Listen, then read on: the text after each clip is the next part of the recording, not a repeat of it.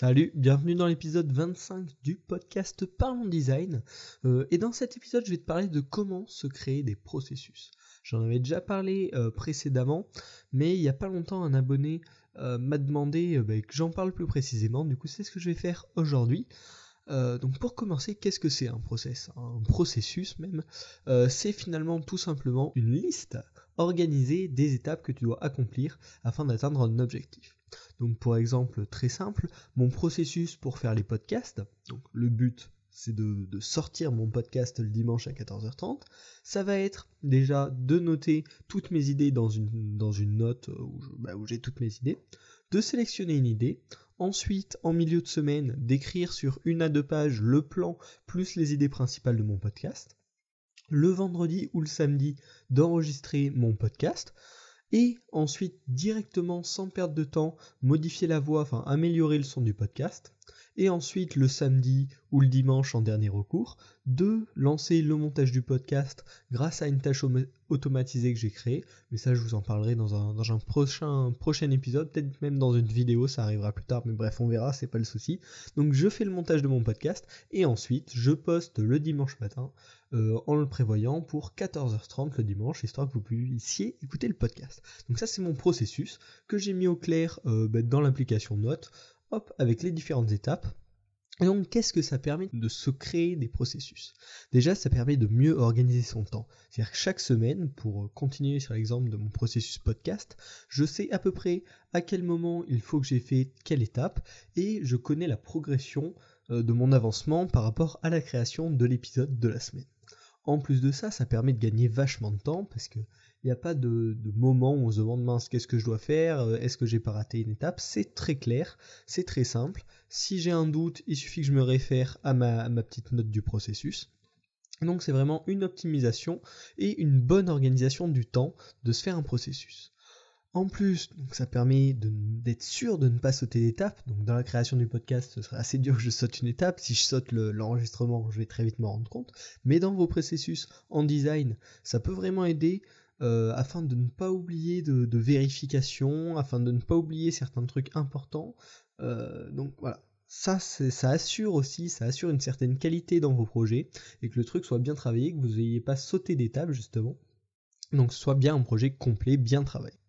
Un autre avantage de se créer des processus, c'est que ça permet de se créer un petit jeu d'optimisation. C'est-à-dire que chacun de vos processus, chacune de vos configurations pour créer ben, n'importe quoi, c'est toujours améliorable. On peut améliorer la qualité, améliorer la rapidité d'exécution, n'importe quoi. Donc ça permet en plus d'avoir ce petit jeu euh, à toujours vouloir s'améliorer et pas revenir à repartir chaque semaine de zéro dans ce qu'on fait.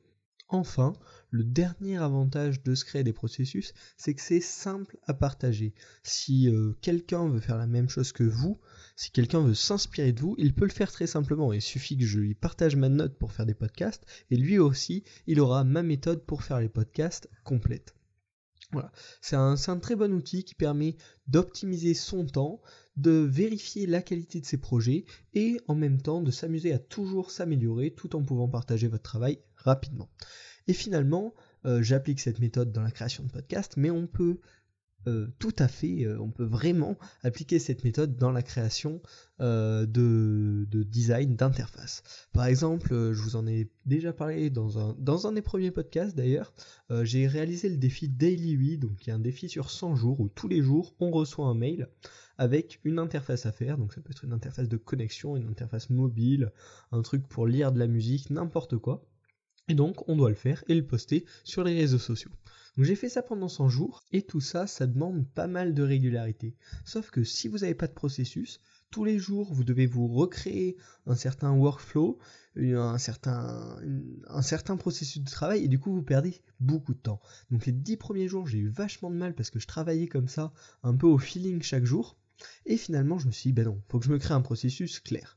Donc ce que j'ai fait, j'ai ouvert euh, mon application Note et je me suis créé le processus que j'ai appelé Daily 8. Donc ça consiste en 8 étapes. 1. Lire le mail du sujet.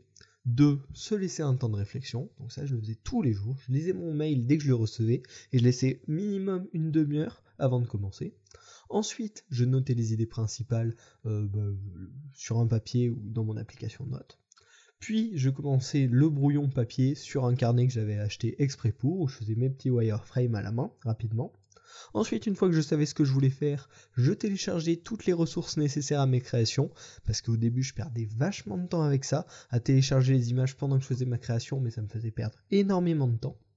Donc d'abord je téléchargeais toutes les ressources et ensuite je réalisais mon prototype en utilisant le plus souvent l'application Adobe XD euh, qui, est, vraiment mon application coup de cœur et du coup grâce à ce défi j'ai appris à l'utiliser euh, en même temps que, que m'améliorer euh, dans la création d'interface. Donc ça c'était la sixième étape, la création pure.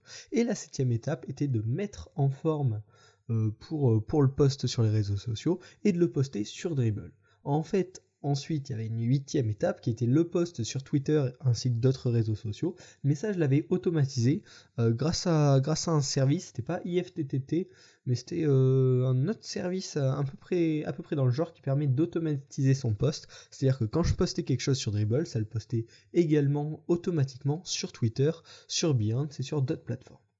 Voilà, ça c'était mon processus pour le défi Daily 8 et il m'a vachement aidé euh, parce que tous les jours, je savais exactement ce que je devais faire. Dès le moment où je recevais le mail, je suivais ce processus à la lettre et ça me permettait de faire le défi en environ une heure, une heure et demie par jour, alors que sinon, je mettais beaucoup, vraiment, vraiment beaucoup plus de temps et je suis pas sûr que j'aurais pu tenir euh, pendant ces 100 jours de défi. Donc comme on l'a vu, les processus, ça peut être utilisable dans divers domaines, mais aujourd'hui, parlons design. Donc dans quel cas pouvons-nous utiliser en design web euh, un processus? On peut l'utiliser en processus général de la recherche design, en processus d'optimisation d'image. Voilà, comment optimiser vos images pour que ça pèse pas lourd et garder une bonne qualité? Vous pouvez vous faire un petit processus histoire de répéter à chaque fois les mêmes étapes. Et en plus, le jour où vous souhaiterez l'automatiser, ce sera beaucoup plus simple. Vous pouvez également vous écrire un processus pour la création de style guide, pour la vérification d'une interface, pour la mise en ligne d'un site web, ou même pour le partage des créations euh, sur, euh, sur les réseaux sociaux tout simplement. Donc les utilités sont vraiment multiples, énormes, il y a des tonnes de possibilités. Et donc euh, la seule limite c'est votre imagination. Et donc vraiment, vous pouvez en abuser des processus. Euh, je, vous ai, expliqué pour le défi daily à quel point ça m'a aidé et ça m'aide pour énormément d'autres tâches, euh, dont, les cas dont je viens de te parler euh, à l'instant. Donc maintenant, si, tu doutes encore, comment en créer un Comment se créer un, un processus? Mais eh ben, c'est tout simple. Dès que tu sais quelle tâche tu veux processusiser, je sais pas trop, je sais pas trop si ça se dit, mais quelle tâche tu veux transformer en processus. Tu vas mettre sur papier ou sur ordi, comme ça t'arrange, ton processus de base, le processus qui te vient en tête. Euh, premièrement, qu'est-ce que tu ferais pour réaliser cette action? Donc tu marques les différentes étapes, avec bien petit 1 je fais ça, petit 2 je fais ça, petit 3, etc.